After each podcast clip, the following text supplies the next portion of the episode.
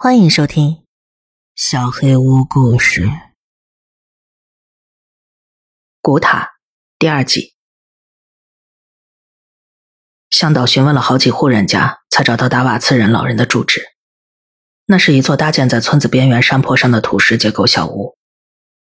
他那矮小阴暗的模样，在这个偏远的小乡村里也显得有些破败。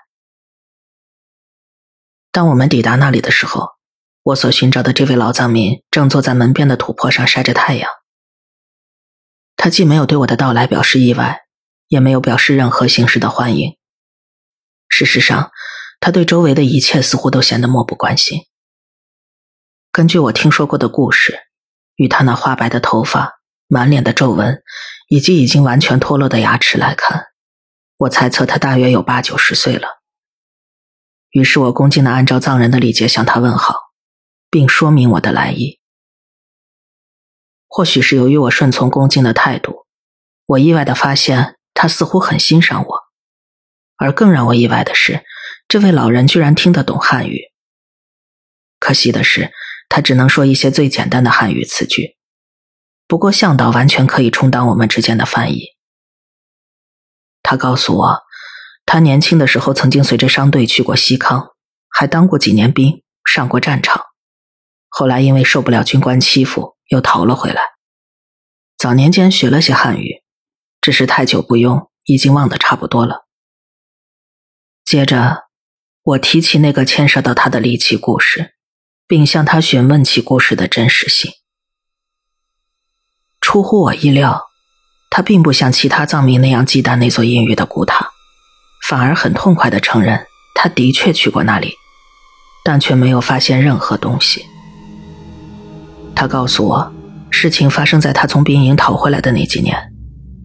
那个时候，有个大户人家家里婚嫁，两个牧民决定送些牲畜作为贺礼。由于路程很遥远，他们决定连夜赶路，赶在早上把贺礼送到。一路上，他们沿着湖畔赶路，在经过那座上端耸立着古塔的山崖时，他们隐约听到了一些非常奇怪的声音。由于之前曾听说过类似的传说，他们知道那是古塔里的精魂在作怪。于是不寒而栗的两个人开始大声念诵起驱邪的经文，赶着牲畜加快脚步，逃离了那个让人毛骨悚然的地方。而当他们从大户人家折返回来的时候，一心谨记着之前的经历，刻意绕开了原路，并在当地的牧民间引起了极大骚动。那个时候。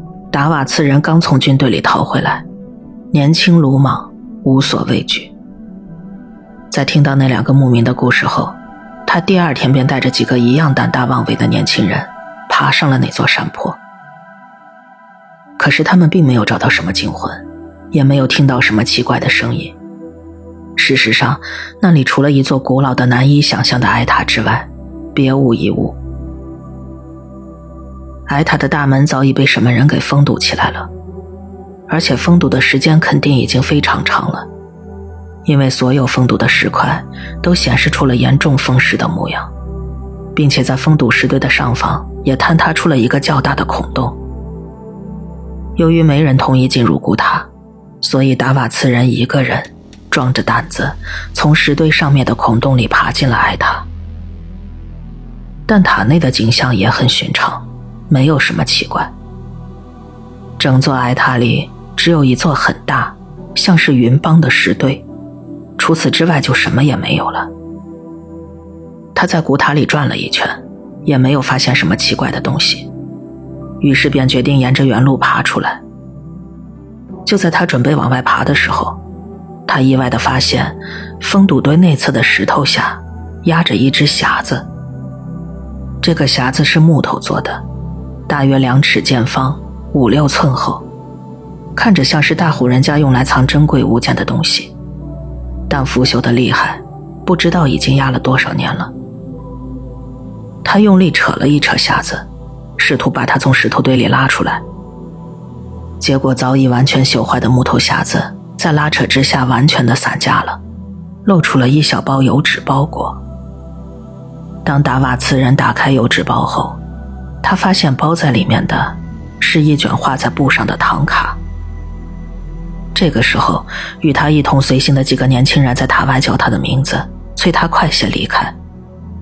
于是达瓦次人匆忙把唐卡包回油纸中，塞进了衣服里，然后沿着原路爬出了古塔。听到这里，我不由得感到一阵兴奋，于是立刻向老人提出要看一看那副唐卡。老人犹豫了一下，点头允诺了我的愿望，转身走进了那间低矮的小屋。过了一会儿，当他再度出现在门边时，手里正拿着一卷兽皮包裹起来的卷轴。达瓦茨人告诉我，他原本打算把这副唐卡卖给那些年深入藏区的探险家。因为那时候他刚从部队上逃回来，什么也没带出来，所以打算靠它换点钱。可一连几个探险家在看过唐卡后，都觉得这只是副内容古怪的赝品，更不愿意购买，或者只愿意出个很低的价钱。因为谈不拢，所以他也就一直没有卖。又过了些时候，他的生活渐渐稳定了下来，于是也就没再动过卖唐卡的念头。当我展开那副包裹在兽皮中的唐卡时，我发现这的确是一件非常古怪的东西。而我越是仔细的查看它，就越觉得惊讶与困惑。让我惊讶与困惑的，并不是唐卡的质地，也不是它的绘画技巧。单单从这两方面来看，这的确是一幅工笔较好，但保存状况相当糟糕的布面唐卡。一部分本来描绘在唐卡上的颜色已经脱落了，而且画布上也有着不少破损或是即将破损的痕迹。从画工方面来说，虽然它并非出自名家之手，但绘制它的画家在这方面肯定也有着相当的造诣，以至于它的精细程度甚至胜过我见过的大多数民间唐卡。但是，这幅唐卡的内容。实在古怪的超出了我的想象，令我错愕了许久。由于画面内容中并没有牵涉到任何本教或者藏传佛教的典型图案与符号，所以我认定这并不是一幅普通的宗教唐卡。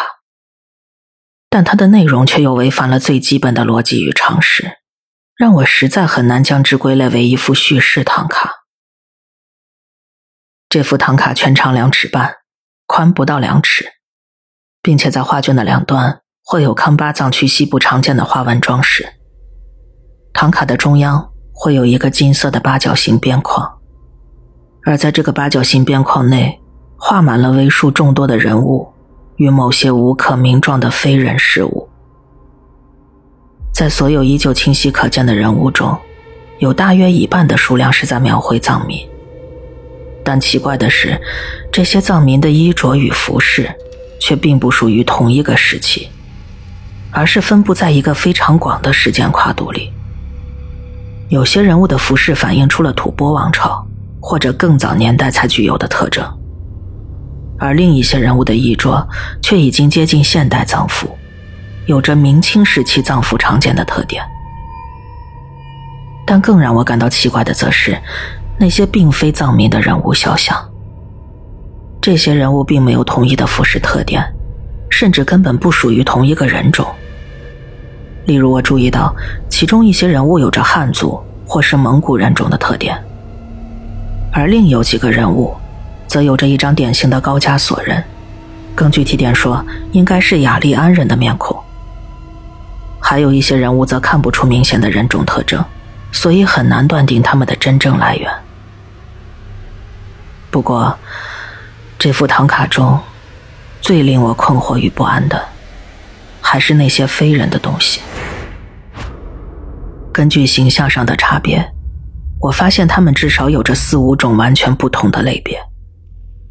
例如，在八角形边框的左下角，描绘着一些古怪且经过拟人化的蛇形动物。这些东西仿佛就像是直立行走的蛇。有着细长的身躯与头颈，长着覆满鳞片的手臂与腿脚，而且还穿戴着非常奇异的服饰。而在边框的右下角，则绘制着几只黑纹、有翼且色泽艳丽的怪诞生物，它们活像是哥特教堂上的滴水兽。另外，在唐卡的上方正中央，还画着一个奇怪的图案，那像是一只巨大锥形海葵，并从它那锥形的顶端伸出四条细长且带有着奇怪末端的触枝。诸如此类的奇怪图案还有很多，但我却从未在其他任何一张藏族绘画中见过类似的图案，甚至也未在藏族神话中听说过类似的东西。不过，其中的某些图案却让我想起了一些早年间读过的古老传说。这些传说既晦涩又邪恶，而且没有任何明确的源头，但他们却无一例外的提到了人类出现之前的远古世界。在八角形边框的外面，剩余的狭小空间上，还绘着许多奇异建筑与景色。这些图案非常抽象，难以辨认它们的具体所指。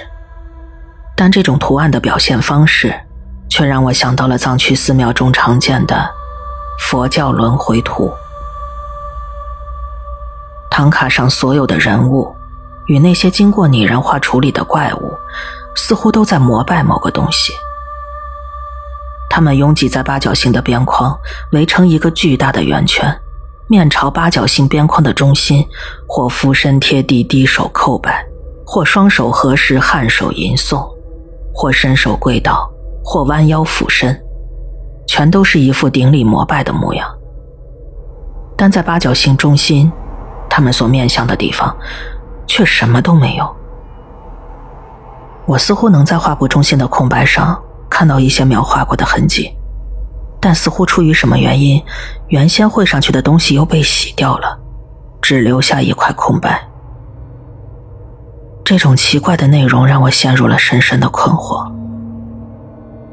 这幅唐卡似乎与那个传说中的密教有着某些关系，它的内容似乎反映了密教朝拜时的景象，而那些混杂在人群中一同顶礼膜拜着的非人怪物，或许是来自于密教中的某些传说。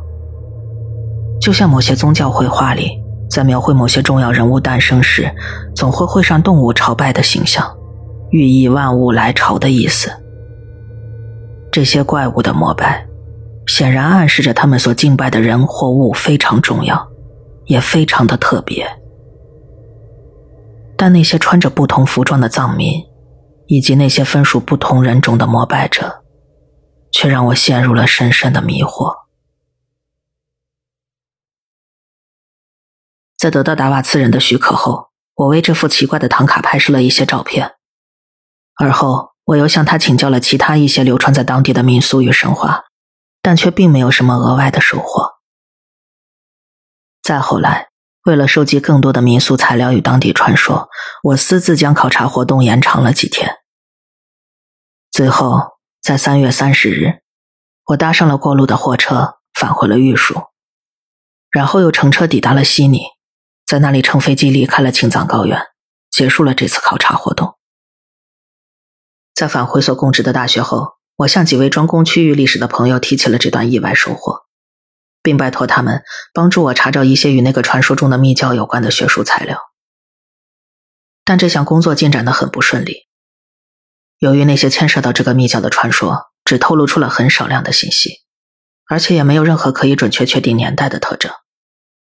所以，直到接近两个月之后，我才收到了想要的信息。不过，在那之前，我找过不少内行的藏学家、收藏专家以及一些研究美术史的学者，并请他们在忽略绘画内容的前提下，单凭工笔与其他一些信息推断那幅唐卡的年代。但事实上，这是一件非常让人为难的工作。由于那些怪异的图画内容的影响。绝大多数人第一眼看到照片，便一口咬定这是一幅现代作品。只有一位多年前生活在藏区的老学者，在工笔与唐卡所用的颜料方面看出了一些端倪。但即便如此，他仍明白无误地告诉我，这只是一幅内容离奇、趣味古怪的现代作品。五月二十一日。一位从事康巴地区区域历史研究的朋友向我提供了一份材料，这让我的注意力再次集中到了那座古塔以及与他有关的隐晦传说上。这份材料来自一个康巴地区土司家族的传记，虽然不长，却有着较为可靠的真实性。而它的内容，则让我再次想起那个始终蒙着神秘面纱的密教。也想起了那些与这个密教有关的隐晦传说。由于材料是用藏文写成的，颇为艰涩难懂，所以我只在这里概括的叙述一下它的内容。这份材料牵涉到一个名叫次松加布的藏人，他是康熙、雍正年间的土司，继承的封地大约包括了现在的青海省上拉秀乡与西藏省曲纳地区北边的一部分区域。根据材料中的描述，此人迷信鬼神，酷好神道之怪故事，并且供养了一大批藏传佛教的喇嘛和本教巫师。那份材料谈到，有一日他外出巡游，途经某地，偶然听闻一位大巫师在此传道，于是欣然前去旁听。但当他听过这位巫师传道之后，便发觉，这位巫师的言行见解。与他之前见过的高僧和巫师截然不同，却又颇有道理。不仅如此，他发现这位巫师还知道许多其他人甚至根本没有听说过的事情，并且常会说出一些让人惊骇异常的离奇故事。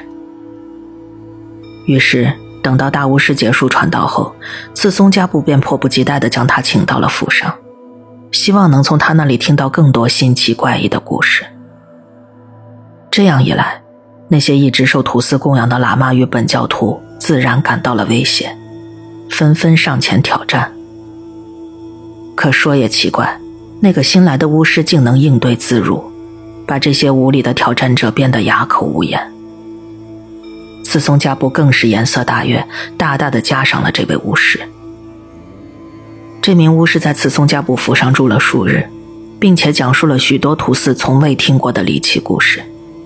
土司为这些不同寻常的怪异故事深感着迷，但每每问起巫师是从哪里听到这些故事的，对方却避而不答。直到有一日，巫师在讲故事的时候，偶然提到了一个称作斯巴萨的地方，并称自己的奇怪见闻全都来源于此。土司听闻之后，便立即请求巫师带他到那里去看一看。起先，巫师并不应允次松加布的要求，但经不起他一再要求和命令，最后答应带他去那里看一眼。于是两人骑着马向西走了一天，来到一座很大的湖边。然后，巫师请土司在湖畔的村子里休息一阵，等到天黑再带他去那个叫做斯巴萨的地方。当地村民热情地款待了土司。并告诉他，所有生活在这个村子里的居民和那位巫师一样，都是一个密教的成员。而这个地方，就是他们密教的圣地，因为他们所崇拜的神明在此地留下了一个叫做斯巴萨的奇怪圣所。当人进入那个地方后，如果时间合适，就能看到生死流转，世间轮回。这样一来，次松加布更觉得惊奇，加紧催促巫师带他前去那个地方。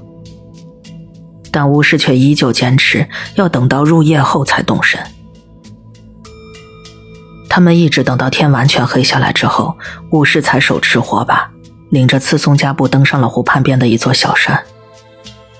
小山上有一座非常古老的石塔。巫师在石塔门前又等了一会儿，再三确定过星辰的位置后，才点上一支香，告诉次松加布，不论如何，他只能在斯巴萨里待上一炷香的时间。香灵烧尽的时候，就必须马上出来，否则不仅会有性命之虞，而且还会永远被禁锢在塔内，每天重复完全相同的动作，不得解脱。待到次松加布起誓答应后。巫师才领着土司走进了那座古老的石塔。至于那座石塔里有什么，材料中并没有进行任何说明。不过，吐司却在传记里留下了一句话，用来描述他参观过这个密教的圣所后得到的感想。由于这句话看起来有些怪异，所以我决定将它完全翻译出来。全文引述如下：昨日至斯巴萨，亲见轮回流转，万千王朝更迭，兴亡不过转瞬耳，始觉人生须臾，不足道。这次旅行对次松家部影响很大。在不久之后，他又带着大量的财宝再次拜见那位巫师，并恳请他让自己再次进入那个地方。巫师拗不过他，只得又选了日子，带着他晚上登上矮山，在石塔前点了一炷香，警告他在一炷香烧完之前务必返回。次松家布又应允了巫师，于是二人一同进入了那座石塔。在这次参观之后。土司回到家中，又在传记中添了一句话：“见诸邦神魔鬼怪，奇形异状，所行之事莫可名状。时之相近，乃出，方觉眼梦一场。”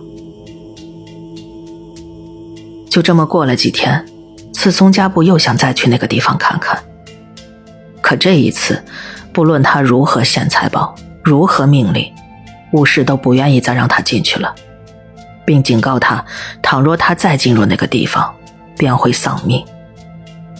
次松家不拿巫师没办法，只能悻悻返回。而后不久，他在家中召那巫师觐见，自己却趁着巫师离开村子的时候，私自回到了那座石塔。由于他是土司，所以也没人敢拦着他，任由他自己一个人走进了那座石塔。但他却没有再出来。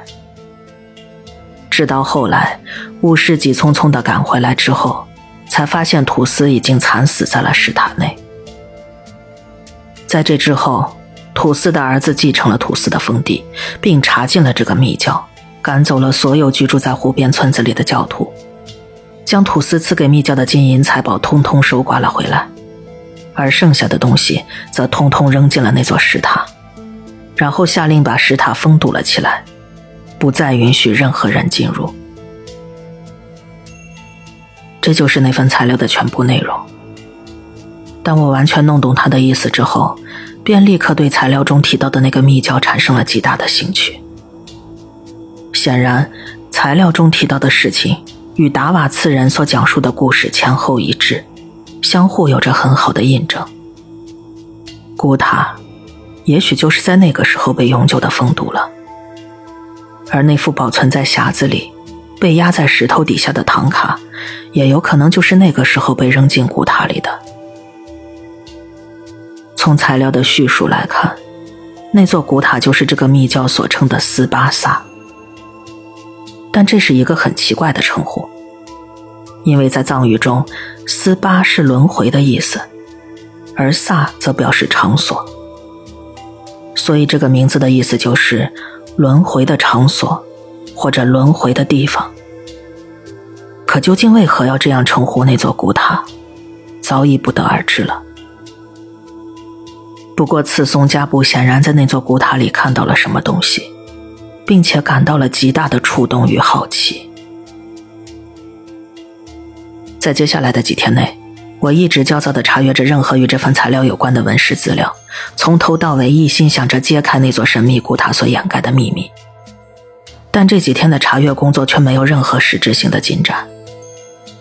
我的确从地方志上查到了一些与那个密教有关的片段，但却并没有什么特别值得注意的东西。在意识到无法从这方面获取更多的信息后，我开始计划进行一次详细而彻底的实地考察活动，彻底揭开那座神秘古塔背后隐藏的秘密。